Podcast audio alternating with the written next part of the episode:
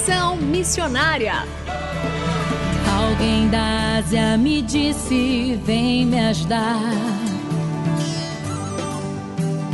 Posso ouvir a África pedir por socorro. Ruanda, Somália, Nigéria clamando. Conexão Missionária o programa que aproxima você do campo missionário. Nosso propósito é informar de que maneira você pode se envolver com a obra missionária, compartilhar motivos para intercessão e também apresentar oportunidades para que você possa ir a um campo missionário, apresentando entrevistas, atividades missionárias e a programação de eventos para quem deseja fazer parte daquilo que Deus está realizando no Brasil e no mundo. Fique conosco, está começando mais um Conexão Missionária. Fique conosco em Conexão Missionária.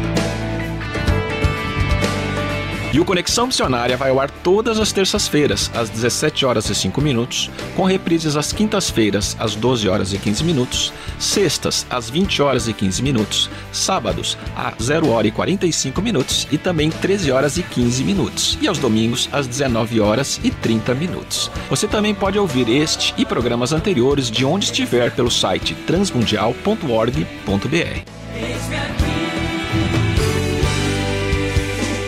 Fazendo Missões para quem deseja fazer parte daquilo que Deus está realizando no Brasil e no mundo. Quantas vezes você já se perguntou como eu posso evangelizar de forma prática e intencional nos arredores onde moro? Por onde começar e como vencer meu medo da reação negativa das pessoas? Para falar sobre essas questões de prática de evangelismo que tem impactado muitos cristãos que desejam falar de Jesus de maneira espontânea e natural, convidamos a missionária Katsui Fernanda, que é coordenadora de parcerias estratégicas do, do movimento Perspectivas e representante do Neighbors and Nations aqui no Brasil. Katsui, seja muito bem-vinda ao programa Conexão Missionária. Muito obrigada, Renato. É uma honra estar aqui com vocês. Muito bem. Katsui, conte para a gente um pouco como você realiza o seu trabalho missionário. Então, Renato, é, o trabalho missionário, isso dá abertura para uma discussão missiológica bem profunda. Algumas pessoas, elas vão dizer que o meu trabalho missionário aconteceu é, durante o tempo que eu vivi na Ásia, com muçulmanos que tinham menos acesso a Jesus. Foram cinco anos, foram apenas cinco anos, mas foram cinco anos incríveis. E aí, depois disso, eu voltei para o Brasil. Só que esse ardor, né, do, do propósito global de Deus, ele continuou no meu coração. E aí, desde então, eu sirvo as nações a partir do Brasil. Desde que voltei, eu tenho então trabalhado nos bastidores, digamos assim, né? E aí são basicamente três frentes. No treinamento dos crentes que querem fazer o que eu fiz, né, de ir até algum país ao redor do mundo e falar das boas novas de Jesus para alguém que ainda não ouviu também é, mobilizando a igreja brasileira, né? conscientizando, falando do papel importante que nós, como igreja, temos nesse propósito global de Deus. E uma terceira frente que eu tenho trabalhado é numa parte mais estratégica, né? fazendo parte de alguns conselhos gestores de algumas organizações missionárias. Então, é basicamente nisso, né, com treinamento, mobilização e estratégia. E mais recentemente, eu tenho unido, né, essas três, essas três frentes num projeto de parceria do Movimento Perspectivas com a Neighbors and Nations, né? Eu ajudo a Dini Marie, que é a fundadora da Neighbors and Nations, na parte estratégica, juntamente num curso chamado Seja as Boas Novas, que é tanto um treinamento, né, para aqueles que querem para os confins da Terra, quanto uma conscientização, motivação, impulso para a igreja brasileira também alcançar os seus vizinhos e os seus familiares. E a gente abre também essa consciência para a diáspora, né, que está acontecendo ao redor do mundo e tantos estrangeiros chegando no Brasil. Então é basicamente isso, Renato. Muito bem. E quais as principais dificuldades que você observa com os cristãos que alegam muitas vezes eles têm a dificuldade de realizar um evangelismo prático e intencional? Olha, Renato, é uma pergunta complexa porque assim, vai, lógico que varia, né, de contexto para contexto, mas o que a gente vê são mais ou menos três grandes barreiras, né? A primeira delas é temor a homens, que é um pecado, que é pesado, mas aí a gente pode colocar de outras formas um pouco mais sutis, né? Mais leves. A gente pode falar assim, ah, é minha timidez, é a minha vergonha. Ah, não, eu tenho dificuldade de evangelizar, porque na verdade eu respeito muito o meu próximo, né? Assim, ah, então eu não falo de coisas maravilhosas porque eu respeito outra pessoa. Mas a gente também pode acabar mascarando isso falando, ah, não, eu tenho medo de rejeição, ou ainda, não, eu não posso ser rejeitado, né, por conta do meu trabalho, das coisas que eu faço, eu preciso ser aceito. E essas coisas todas desse temor a homens, saibam que eu também lido pessoalmente com essas dificuldades, mas nem por isso eu me deixo paralisar por elas. Tem um segundo ponto, que é uma dificuldade também, é a terceirização do sacerdócio universal.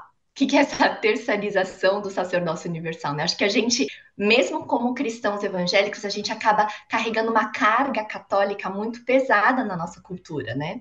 E a gente meio que transfere a responsabilidade do evangelismo para o clero, clero entre aspas. Então, não é mais para um padre, mas a gente transfere isso para um pastor ou para um missionário, pelos profissionais da fé, né? Então, acho que a gente tem essa cultura, às vezes não tão consciente, que a reforma veio e quebrou, né, de deixar essas responsabilidades espirituais só para um grupo específico, mas acho que às vezes inconscientemente a gente transfere. Então, ao invés de falar de Jesus por nós mesmos, a gente fala assim: não, vem para minha igreja que meu pastor vai falar de Jesus para você.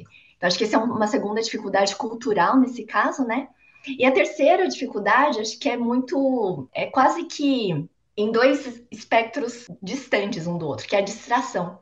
E aí o que eu falo é que a distração ela pode vir, né, daquela forma letárgica, que eu tô distraído, porque eu não penso muito nas coisas que estão acontecendo, eu não tenho muito o que fazer na vida, me dá preguiça, e eu fico só zapeando lá na, no Instagram. Então a gente acaba sendo vítima de muito entretenimento vazio. E acho que a gente perde oportunidades de falar de Jesus porque a gente não está se enchendo dele e porque a gente está distraído numa letargia. Mas, da mesma forma, a gente pode se distrair, a gente pode perder essa intencionalidade quando a gente está ocupado demais, né? E acho que isso é um outro extremo. Hoje em dia parece que tem tanta coisa para fazer, tem tanta coisa para resolver, a nossa agenda está tão cheia, tem temos tantos compromissos e tantos compromissos importantes que a gente fala, assim, ah, não tem tempo para evangelizar. Mesmo porque parece que evangelismo é um programa de sábado junto com a igreja.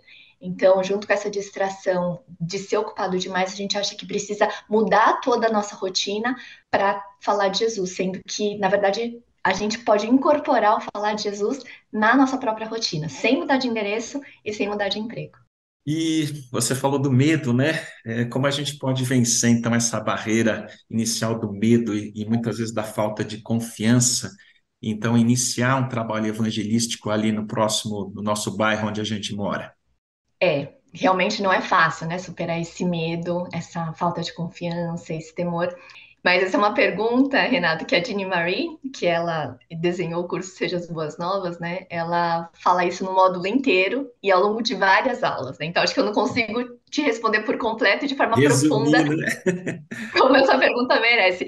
Mas resumidamente, eu creio que para a gente superar esse medo, né, e começar a falar de Jesus onde a gente mora, a gente pode se inspirar na Trindade. E aí é basicamente incorporar, né, orar para a Trindade, orar a Deus Pai, no nome de Jesus, com o poder do Espírito Santo, mas também olhar para a Trindade e falar: poxa, o nosso Deus, ele é triuno. O nosso Deus, ele não é um Deus sozinho. E a gente, nós fomos feitos à imagem e semelhança desse Deus. Então a gente também não foi feito para caminhar sozinho.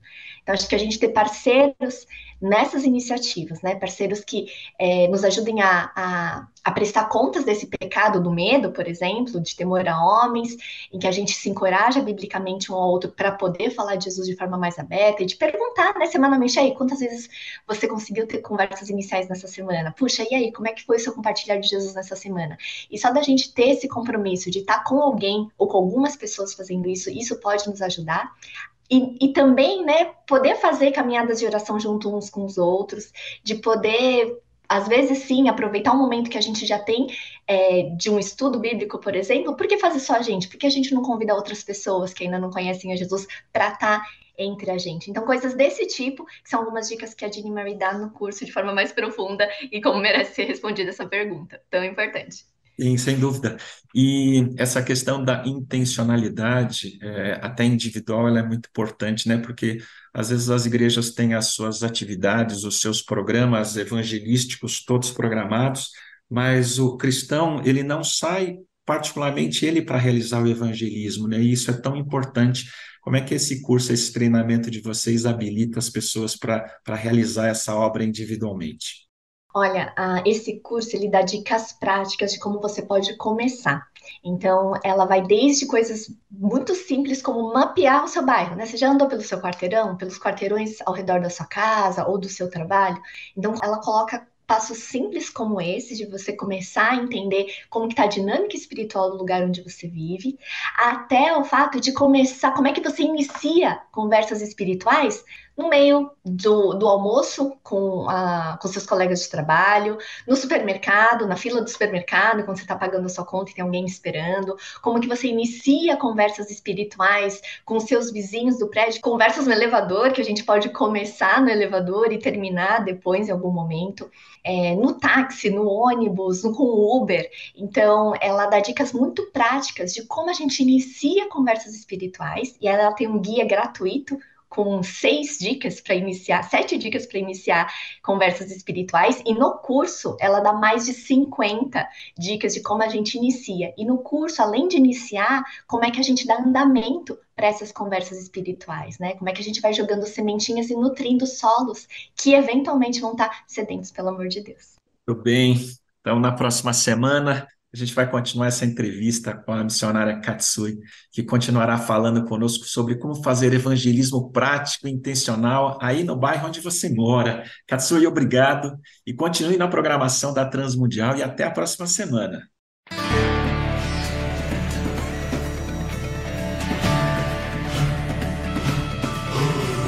Estamos encerrando mais um programa Conexão Missionária. Eu, Renato Kroger, apresentei, com trabalhos técnicos a cargo de Tiago Lisa, Lilian Claro e Pedro Campos, e vinhetas gravadas gentilmente por Renata Burjato. A você que esteve conosco até agora, o nosso muito obrigado. Que Deus te abençoe e até o próximo Conexão Missionária.